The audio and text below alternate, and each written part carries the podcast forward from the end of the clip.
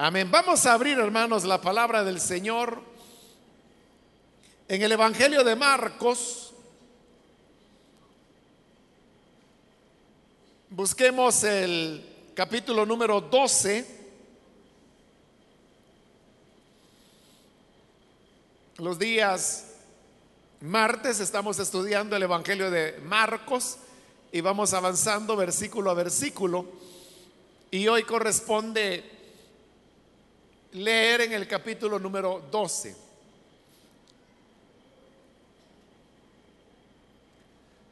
Dice la palabra de Dios en el Evangelio de Marcos, capítulo 12, versículo 41 en adelante. Jesús se sentó frente al lugar donde se depositaban las ofrendas y estuvo observando cómo la gente echaba sus monedas en las alcancías del templo. Muchos ricos echaban grandes cantidades, pero una viuda pobre llegó y echó dos moneditas de muy poco valor. Jesús llamó a sus discípulos y les dijo, les aseguro que esta viuda pobre ha echado en el tesoro más que todos los demás. Estos dieron de lo que les sobraba, pero ella, de su pobreza, echó todo lo que tenía, todo su sustento. Amén. Hasta ahí dejamos la lectura. Pueden tomar sus asientos, por favor.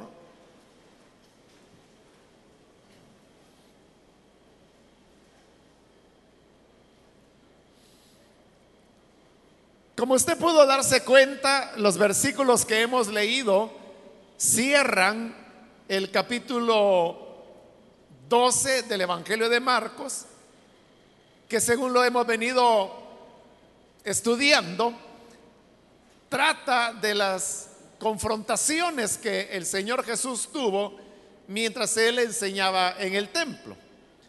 De hecho, la escena que acá se nos describe de los ricos dando grandes cantidades de ofrenda para el templo y la viuda trayendo su pequeña ofrenda es ya la última de las enseñanzas que el Señor dará en el templo, ya que en el siguiente capítulo, que es el 13, lo que vamos a encontrar ahí es la versión de Marcos de lo que se conoce como el sermón profético. Y luego después de eso ya viene el tema de la pasión del Señor Jesús que va a culminar con su muerte y finalmente con su resurrección. Entonces, la lección que el Señor da sobre la base de la ofrenda de la viuda, repito, es ya la última de las enseñanzas que Él imparte en el recinto del templo. Dice el versículo 41 que Jesús se sentó frente al lugar donde se depositaban las ofrendas. Por otros pasajes de los evangelios, sabemos que el Señor Jesús, cuando enseñaba, lo hacía en el pórtico que se llama de Salomón. Y el pórtico de Salomón se encontraba en lo que se llamaba el patio de los gentiles, que era el patio más grande, pero al mismo tiempo el más exterior que tenía el templo que había sido así construido o acabado más bien por el rey Herodes. Sin embargo, también se sabe que las arcas o depósitos para colocar las ofrendas se encontraban entre el patio de las mujeres y de los hombres. Es decir, para que usted tenga una idea, para poder entrar al templo, habían varios patios o atrios que había que ir pasando. El primero, el más externo, era el patio de los gentiles, que como ya le dije es donde Jesús enseñaba.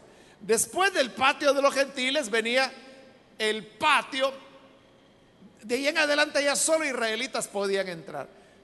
Pero primero estaba el patio de las mujeres. Es decir, la mujer israelita solamente podía llegar hasta ese patio, por eso que se llamaba el patio de las mujeres. Después seguía el tercer patio, que también era solo para israelitas, pero este era el patio de los hombres. Y luego venía ya lo que era propiamente el atrio que pertenecía al templo, porque así es como Dios lo diseñó. Atrio, lugar santo, lugar santísimo. Entonces, al único atrio que Dios le había puesto, los hombres le añadieron tres atrios más. El de los gentiles, el de las mujeres, el de los hombres y luego el atrio propiamente dicho que ahí solo entraban los que iban a adorar. Entonces, si Jesús enseñaba, en el patio más exterior, que era el de los gentiles, y hemos dicho que las, los depósitos para las ofrendas se encontraban entre el patio de las mujeres y de los hombres. Entonces significa que Jesús había entrado al templo para poder observar lo que estaba ocurriendo ahí. Entonces vea, dice el 41, Jesús se sentó frente al lugar donde se depositaban las ofrendas. Hay varias cosas que llaman la atención. En primer lugar, que dice que el Señor se sentó frente a los depósitos o alcancías donde las personas depositaban las ofrendas.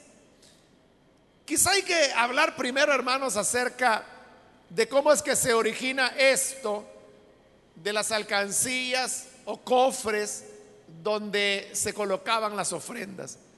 Realmente esos cofres no eran parte del diseño que Dios le había dado a Moisés para el templo y tampoco para el tabernáculo. Porque todos los gastos que representaba el templo, su mantenimiento, su personal, su funcionamiento, era suplido a través de los diezmos, a través de los holocaustos, a través de los sacrificios, a través de las ofrendas de paz y a través de los regalos que las personas podían traer. Pero recuerde que la historia de Israel fue una historia bastante caótica, donde hubo momentos de obediencia a Dios, que no fueron muchos, fueron pocos, y la mayor parte de tiempo que fue de alejamiento del Señor. Entonces, hubo un rey, de los que se llaman los reyes buenos, que sube al trono después de un periodo de abandono del culto a Dios que había producido que el templo se deteriorara, se agrietara, se ensuciara. Pero este rey, Ezequías, él determinó y se propuso restaurar el templo, pero no había fondos para hacerlo. Y la gente se había olvidado por tanto tiempo de Dios, que habían perdido la práctica de entregar sus diezmos, de ofrecer sacrificios, holocaustos, porque todo eso se había abandonado. Entonces no había dinero para poder restaurar el edificio. Entonces al rey se le ocurrió mandar a hacer un, un cofre de madera, ponerle una tapadera y en la tapadera un agujero para que la gente depositara allí voluntariamente sus donativos para la restauración del templo. Y así funcionó por varios años. La gente llegaba y en esta caja colocaba su dinero. Cuando la caja se llenaba, dice la escritura que llegaban los sacerdotes, los levitas, la destapaban, contaban el dinero, tomaban nota de lo recogido y eso lo utilizaban para pagarle a los carpinteros, a los canteros, para comprar madera, para traer piedra e ir restaurando poco a poco el edificio. Desde entonces fue que quedó la costumbre de tener las cajas o alcancías. Para la época de Jesús, y según lo cuenta Josefo en sus obras, eran 13 depósitos que estaban ubicados, como ya le dije, en la línea divisoria del patio de las mujeres y el patio de los hombres. Y es ahí donde Jesús ha entrado y dice que se ha sentado a observar. Pero ahí hay un elemento importante. Y es que una vez se pasaba por el patio de las mujeres, era prohibidísimo sentarse. Las personas solamente podían estar en pie, porque eso se consideraba ya la parte interior del templo, aunque solamente estaban en el patio de las mujeres, luego seguía el de los hombres y luego venía el verdadero atrio. Entonces las personas permanecían en pie como una señal de respeto.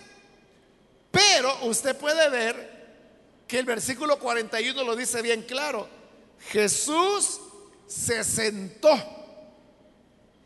frente al lugar donde se depositaban las ofrendas. Es decir, Jesús se sentó donde nadie se sentaba.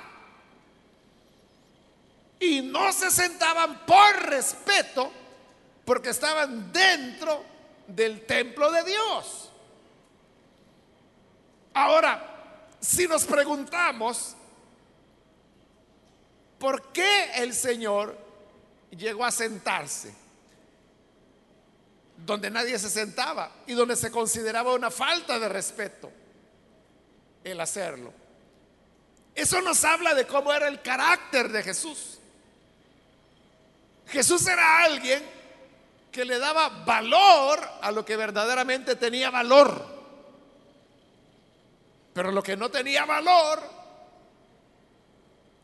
a veces Jesús tenía hasta actitudes de desprecio. Y eso es lo que ahí ocurrió. Nadie se sentó, pero Jesús sí se sentó. Eso escandalizaba a las personas. Cualquiera que lo veía decía, bueno, ¿y qué es ese desorden? ¿Y qué no dice él que es un profeta? ¿Y qué no dicen sus discípulos que es el Cristo? Y si es profeta o es el Cristo, ¿cómo es que puede ser tan irreverente dentro de la casa de Dios? Hermano, si nosotros hubiéramos estado ahí, nos hubiéramos comido en críticas al Señor. Por el hecho de haberse sentado donde nadie lo hacía. Pero ¿por qué Jesús no lo hacía? Bueno, usted ve el pasaje, no da explicaciones, ¿no? Pero uno podría imaginar las razones de Jesús sobre la base de las palabras que él dijo en otros lugares. Por ejemplo, ya se produjo la expulsión de los mercaderes del templo. Y en esa ocasión Jesús dijo, mi casa, casa de oración será llamada, pero ustedes la han convertido en una cueva de ladrones. Entonces era, ¿y por qué yo voy a tener reverencia de una cueva de ladrones? ¿Por qué tengo que permanecer de pie en el lugar donde los ladrones roban y asaltan a la gente. Eso Jesús lo dijo. Ahora, otra cosa que también Jesús dijo es cuando los discípulos le enseñaron los grandes edificios y las grandes piedras y le dijeron, mira Señor, qué maravilla la que tu pueblo ha hecho. Qué edificios los que ha construido, qué devoción. Así les dijo el Señor. Entonces les voy a decir que no va a quedar piedra sobre piedra que no sea destruida.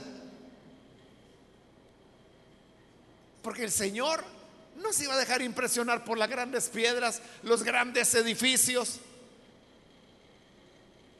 Dios lo que busca es un corazón humilde, arrepentido delante de Él.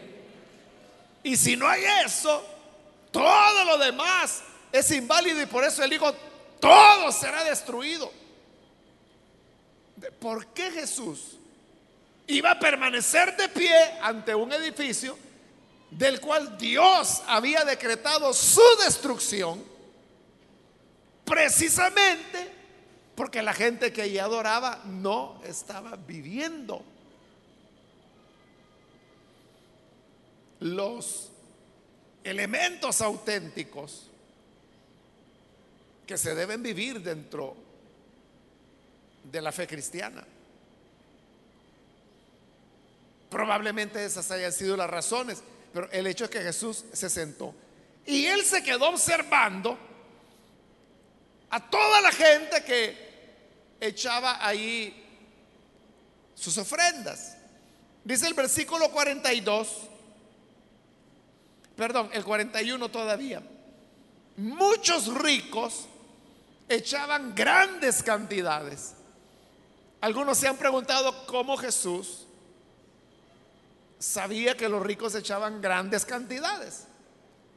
Realmente no era difícil, porque en la época toda la moneda que había era metálica. No había papel, moneda como lo hay ahora, es decir, billetes no habían. Todo era moneda. Pero cuando nosotros hablamos de moneda, inmediatamente pensamos en, en algo redondo, ¿verdad? Porque son redondas las monedas. Pero lo que se llamaba moneda en la época del Señor no era tanto la figura, sino que era el peso. Porque las monedas eran de materiales preciosos. Podían ser de oro, podían ser de plata. Entonces, lo que interesaba era el peso, la figura que tuviera no interesaba si usted puede en un diccionario bíblico buscar las monedas de la época de Jesús, ahí usted va a encontrar fotografías. Y se va a dar cuenta que las monedas eran deformes, deformes en el sentido que no, no eran redondas como las que tenemos ahora, eran piezas de metal con un sello. Lo que le daba el valor era el peso que ese metal tenía. había monedas que eran de alta denominación, como la mina, por ejemplo. El talento, la mina, eran las monedas de más alto valor, porque la pieza era más grande, era más pesada y a la vez era de un material valioso de como la pieza era más grande, era fácil verla. Jesús sabía que los ricos estaban dando grandes cantidades de ofrenda. Luego dice el versículo 42, pero una viuda pobre llegó. Vea cómo se relaciona las palabras viuda y pobre y dos veces aparece en el relato. El hecho de ser viuda significaba que ella estaba desamparada porque su esposo había muerto. Y cuando dice que era pobre, significaba que no tenía recursos económicos. Probablemente no tenía hijos, porque una mujer podía enviudar, pero si había dado a luz tres, cuatro hijos, los hijos podían ayudarla. Pero como esta era una viuda pobre, eso decía que no tenía quien por ella. Como era viuda y era pobre, dice que ella vino y echó dos moneditas de muy poco valor. En el griego lo que dice es que ella entregó dos leptas, ese es el nombre de la moneda, la lepta. La lepta era la moneda de más baja denominación que había. El valor de la lepta era de un 64avo del denario. Y el denario, usted sabe que era el salario usual que una persona ganaba por un día de trabajo.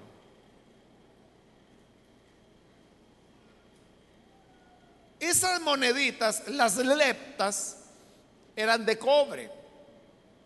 El cobre ya es un metal que tiene valor, ¿verdad? Pero no es un valor que se pueda comparar con el oro, con la plata. Por eso es que eran las que tenían menos valor. ella vino y entregó las dos leptas. Jesús mandó a llamar a sus discípulos, dice el versículo 43. Jesús llamó a sus discípulos y les dijo, les aseguro que esta viuda pobre, y vuelve a enfatizar que era viuda y que era pobre, ¿no? Ha echado en el tesoro más que todos los demás. Eso fue lo que el Señor dijo. Esta viuda pobre ha dado para el templo de Dios más que todos los demás. Y eso obviamente contradecía lo que las personas podían ver.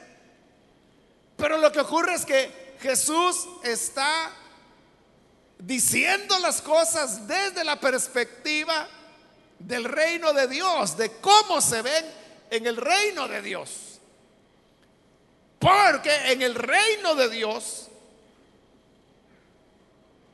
lo grande no es el dar una gran cantidad de dinero. Lo grande es la motivación con la cual se da algo, sea mucho o sea poco. Para los discípulos eso era difícil de entender. Porque los ricos estaban dando grandes cantidades. Entonces, ahí había algo que no, no cuadraba. O sea, contablemente, matemáticamente, no tenía sentido lo que Jesús estaba diciendo. ¿Cómo era que los ricos que daban 90 mil, 100 mil, 120 mil, 300 mil. Jesús diga que están dando menos que la viuda que apenas estaba dando dos moneditas de cobre. Y Jesús dice que ella ha dado más que ellos. No puede ser o estaban mal las matemáticas de Jesús o no sabía nada de contabilidad. Pero no es ninguna de esas dos cosas. Es como le dije, Jesús estaba viendo las cosas desde la perspectiva del reino de Dios, de lo que le da valor a las cosas en el reino de Dios. Entonces, viene Jesús y les explica lo que él acaba de decir. En el versículo 44 les dice, estos, refiriéndose a los ricos, dieron de lo que les sobraba. Pero ella, de su pobreza, echó todo lo que tenía, todo su sustento. Los ricos en cantidad daban más. Pero como Jesús dijo, daban de lo que les sobraba. Es decir, tenían tanto, tanto, tanto, que ya ni hallaban qué hacer con el dinero. Y como no hallaban en qué gastar el dinero, entonces tomaban una parte de él y la daban para el templo. Y esa era una cantidad grande de dinero, pero que no era más que la sobra para esa persona. ¿Qué hace usted, hermana o hermano, con las sobras de la comida, por ejemplo, de su casa? Bueno, algunos tienen un perrito. Entonces dicen, bueno, las sobras desenlas al perrito y esa es la cena del perrito. ¿no? Otros simplemente la tiran, la botan. Tal vez alguien dice, bueno, sobró un poquito, entonces llévasela ahí al vecino. Pero ¿qué hace la gente con la sobra? Se la da al perro, la tira a la basura o la regala. Pero ¿por qué la está regalando? ¿Por qué se la da al perro? ¿Por qué la está tirando? Porque él ya quedó satisfecho. Ya comió, ya no le cabe, ya está lleno. Al estar satisfecho, todo lo que quede son sobras.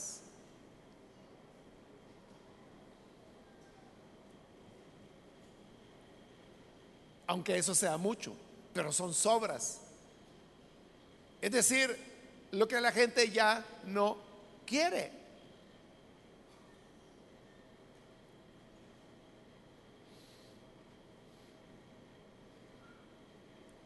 Pero en el caso de la viuda, no fue así. El Señor dijo, ella es una viuda pobre.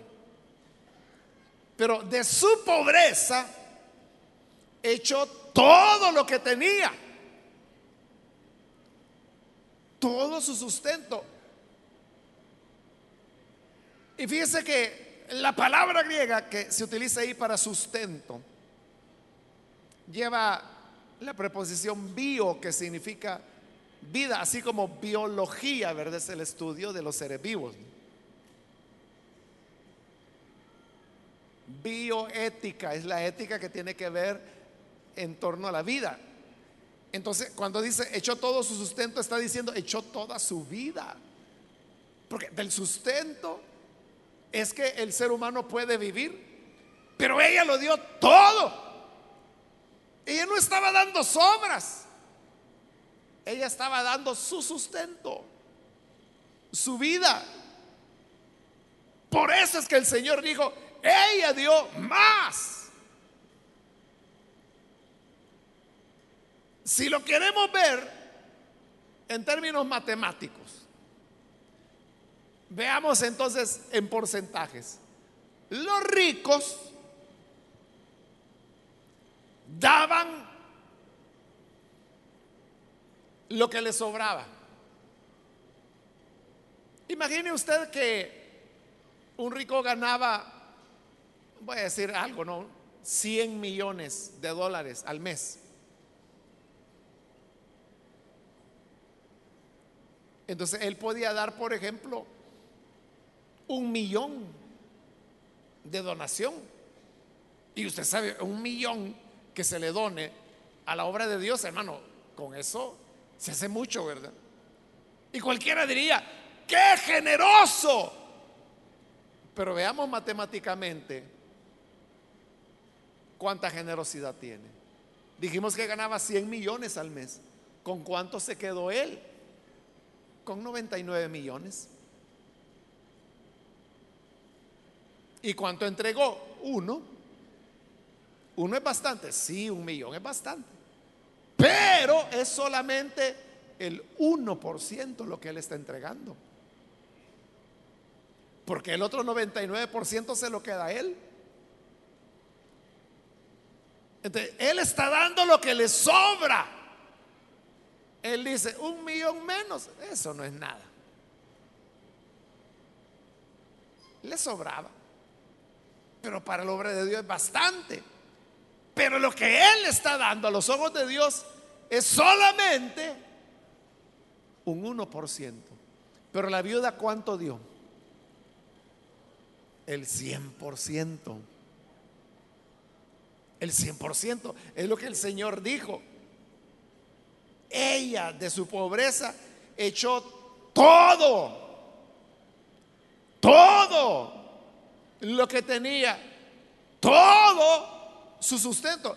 Ella, no decía, bueno, aquí ando dos moneditas, las voy a dar. De todas maneras, allá en la casa tengo otras moneditas. No tenía nada. Todo lo que tenía eran esas dos moneditas que era su comida, era su sustento y lo dio todo. Ahora podemos entender por qué es que Jesús dijo, ella dio más. En números absolutos, los ricos daban más, porque eran mayores las cantidades de ellos. Pero en números relativos, es decir, relativo a la persona, los ricos estaban dando el 1%, la mujer estaba dando el 100%, ella estaba dando más. Y yo le pregunto, ¿qué cree usted? ¿Qué es lo que Dios mejor apreció? ¿Las obras que un rico le daba? o apreció todo el sustento que la viuda pobre entregó. ¿Qué apreciaba Dios más?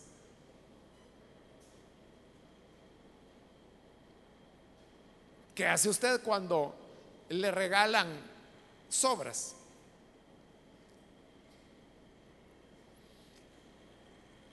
Probablemente, hermano, su Biblia tenga forro.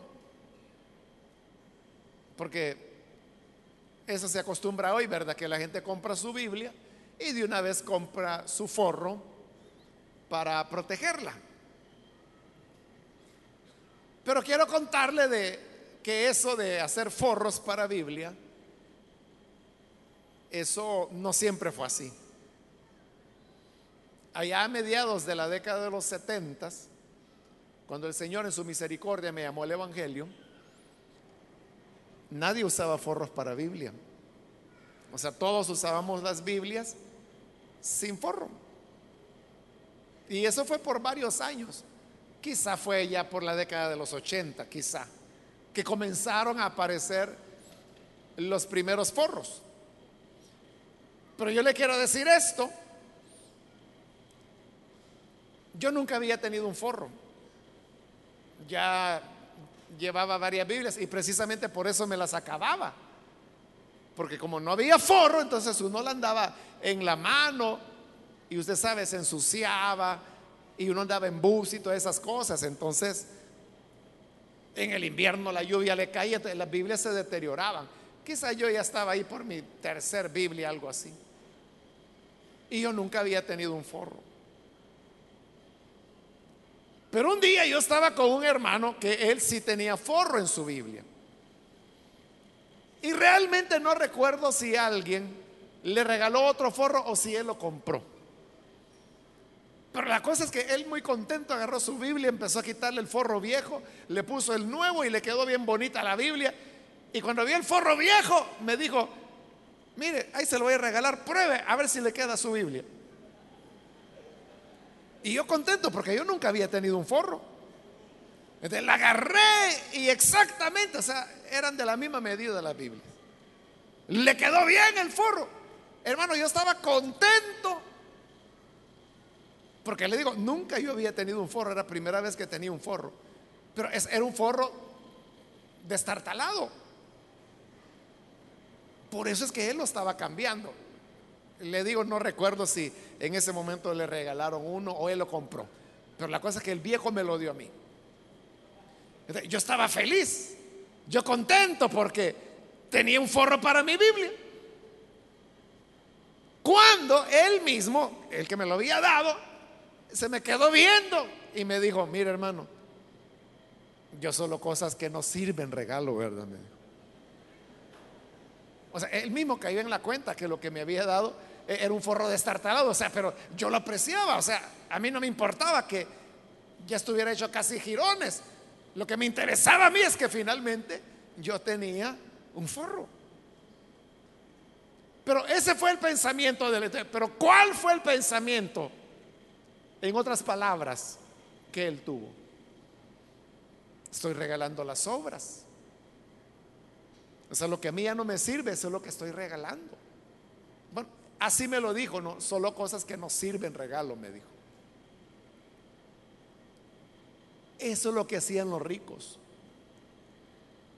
Que le daban al Señor lo que sobraba, las obras. Las obras.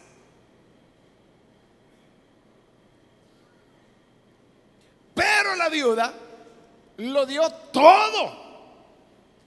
¿Qué es lo que Dios aprecia? Lo que Dios aprecia es el desprendimiento que las personas puedan tener cuando le dan algo a Dios. si yo a Dios le doy algo, es algo de lo cual yo me estoy desprendiendo. Pero la pregunta es, ¿de cuánto yo me estoy desprendiendo? ¿Te estás desprendiendo de una parte? ¿De una pequeña parte? ¿De una mediana parte? ¿O de una gran parte de lo que es tuyo para dárselo a Dios? La viuda se desprendió de todo. De todo. Jesús dijo, dio todo su sustento. Eso era todo lo que ella tenía ese día para comer. Es decir, entregó su comida, su almuerzo, su cena, lo entregó. Lo dio todo. ¿De, qué se estaba desprendiendo ella? Era un desprendimiento absoluto. ¿Hay algún lugar en la escritura donde usted pueda encontrar que Dios pide al ser humano que le entregue todo? No. Y entonces la mujer, ¿por qué lo daba todo? Porque amaba mucho a Dios. Si alguien tenía excusas para no dar, era ella.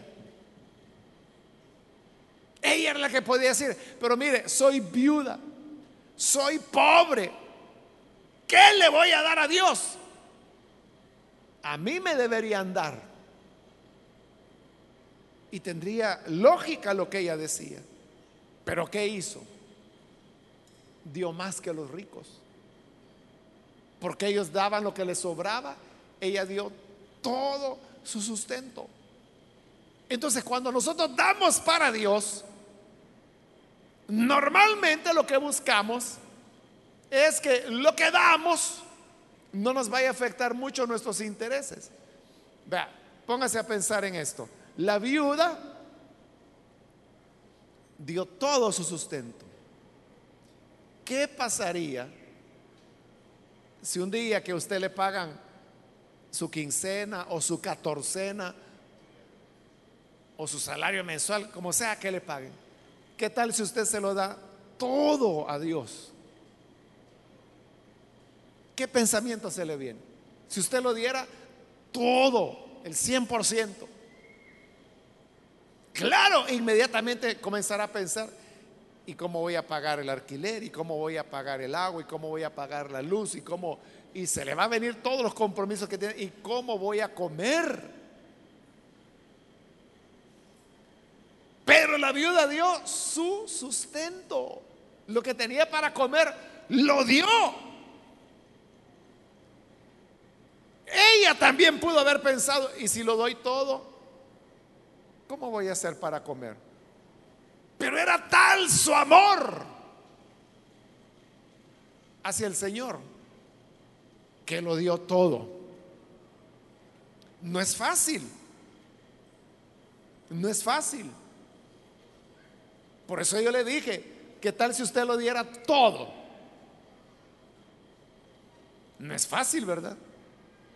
Porque tiene compromisos, hay que comprar la comida, hay que pagar el agua, todo, todo lo, de la vida. Y si lo da todo, nada de eso podrá pagar.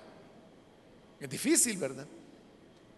Hay que amar demasiado al Señor para estar dispuesto a darlo todo por Él. Pero ¿qué le ocurriría, hermano, si un día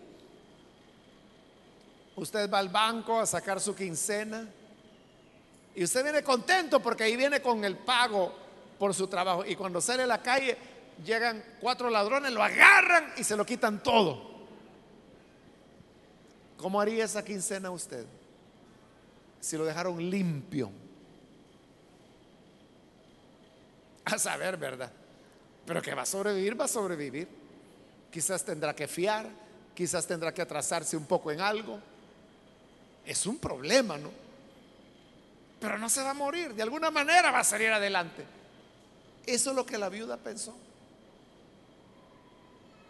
Me voy a quedar sin la comida, pero Dios es tan bueno, tan grande, tan misericordioso, que no le puedo dar una parte, se lo voy a dar todo. Y ahí termina la historia. Pero yo le preguntaría, ¿qué habrá pasado, hermanos, con esta viuda? ¿Habrá muerto de hambre esa noche porque dio todo su sustento y se quedó sin lo de la comida? ¿Habrá llegado a una situación crítica donde de lo pobre que era, descendió cuatro escalones más de pobreza y llegó a la miseria. Eso habrá ocurrido con la viuda. Lo que uno pensaría es que ese Jesús que de la boca de los peces mandaba sacar monedas, pudo haberle provisto a ella a saber de qué manera, pero no tuvo falta de ningún bien, porque la palabra dice que cuantos confían en el Señor, no serán avergonzados jamás. Así es. Entonces, cuando le damos al Señor, debemos darle no desde la perspectiva de lo mínimo, porque se dice, bueno, vamos a recoger las ofrendas. Y entonces usted comienza a buscar, por aquí andaba una tuerca. Aquí está. Para hacer el mate que echa algo. O alguno pudiera tomar unas moneditas o algo así. Pero no, no, a eso es a lo que se refiere Segunda de Corintios cuando dice que no hay que dar por necesidad. Solo para que lo vean. Debemos dar por amor. Amar a Dios.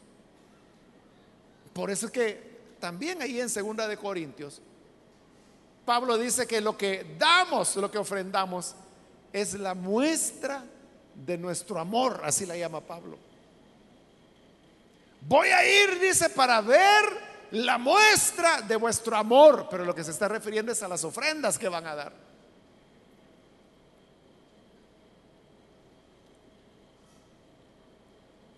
en lo que damos, o sea, ahí usted está demostrando si usted ama más a Dios o se ama más a usted mismo. Si ama más a Dios o si ama más el saldo del teléfono.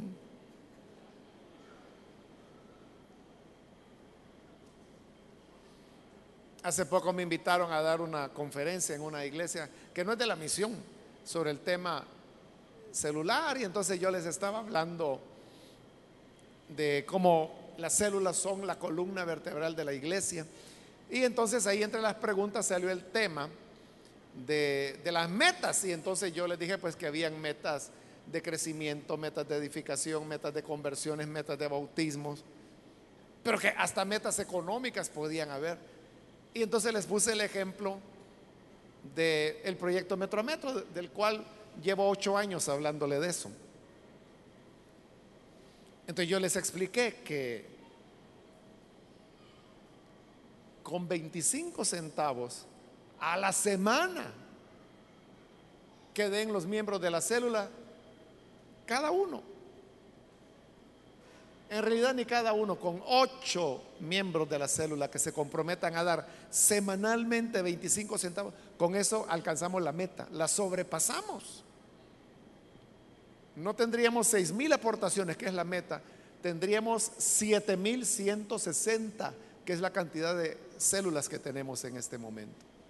La sobrepasaríamos todos los meses. al final,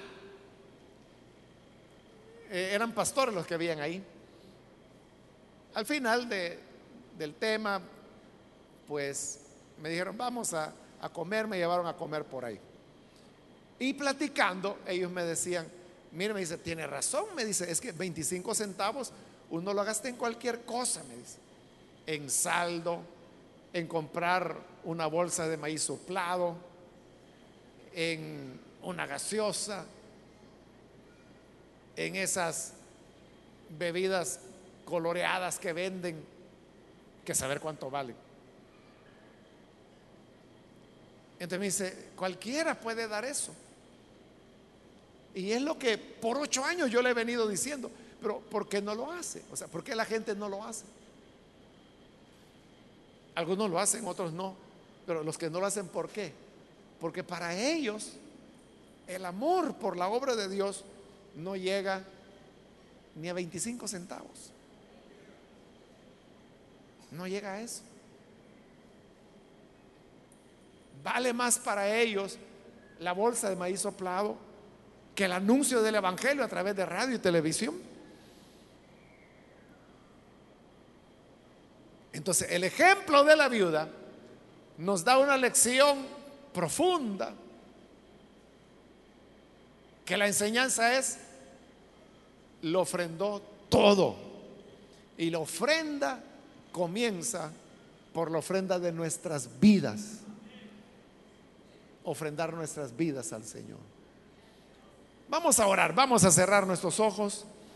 Y con nuestros ojos cerrados yo quiero invitar a las personas que todavía no han recibido al Señor Jesús como Salvador. Yo quiero invitarle para que usted si ha escuchado la palabra de Dios y a través de ella usted se da cuenta que la gracia del Señor le está llamando y que Él nos pide que entreguemos a Él lo mejor de nuestra vida. Entonces yo le animo, comience por entregarle su vida misma a Él. Si usted quiere recibir al Hijo de Dios como su Salvador, ahí en el lugar donde se encuentra, póngase en pie. Cualquier amigo, amiga que necesita venir para creer al Evangelio, puede ponerse en pie y vamos a orar por usted. ¿Hay alguna persona, algún amigo, amiga? Le animo con toda confianza. Venga para que oremos por usted. Muy bien, aquí hay una persona, Dios la bendiga, bienvenida. Alguien más que necesita venir para creer al Señor. Puede pasar con toda confianza. Acá hay un hombre que viene, Dios lo bendiga, bienvenido. Otra persona que quiere entregar al Señor su vida. Muy bien, aquí hay otro caballero, Dios lo bendiga, bienvenido. Otra persona que necesita venir, póngase en pie. Yo le animo para que no desaproveche la oportunidad. Venga, que su visita a la iglesia hoy no sea en vano.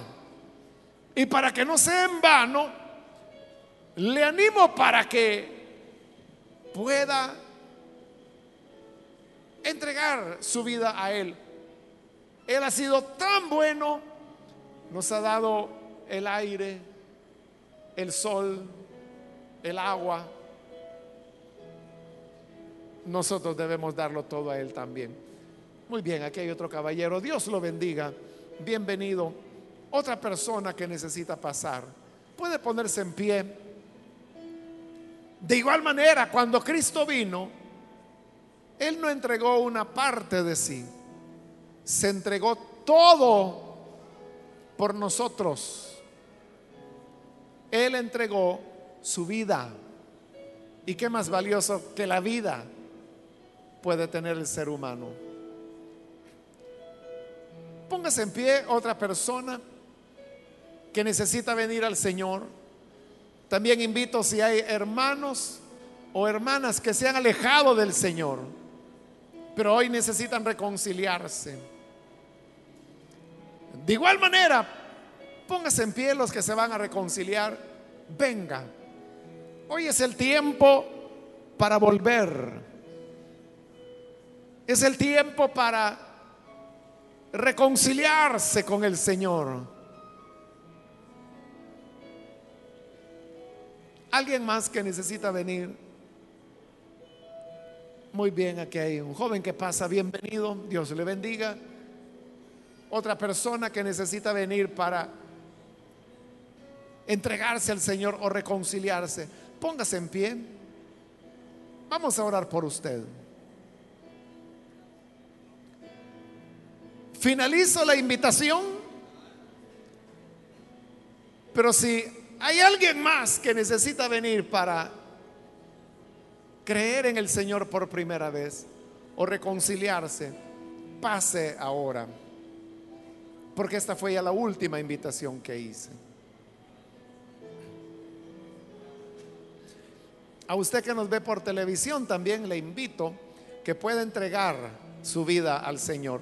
Haga como estas personas que están aquí al frente. Únase con nosotros en esta oración. Señor, te damos las gracias por las personas que están aquí al frente, como también aquellas que a través de la televisión o de la radio están abriendo sus corazones. Te ruego, Padre, que puedas llegar a cada una de estas personas para transformarles, cambiarles. Que la gracia que solamente tú puedes dar llegue para transformarles en la entrega que hacen de sus vidas se manifieste el amor que tienen por ti. Y ayúdanos a todos, a tu iglesia, a dar, no según nuestra conveniencia, sino según la honra y el amor que tú te mereces. Y lo que tú mereces de nosotros es todo. Enséñanos a ser como esta viuda pobre que dio más que todos los demás. En el nombre de Jesús, nuestro Señor, lo pedimos. Amén. amén.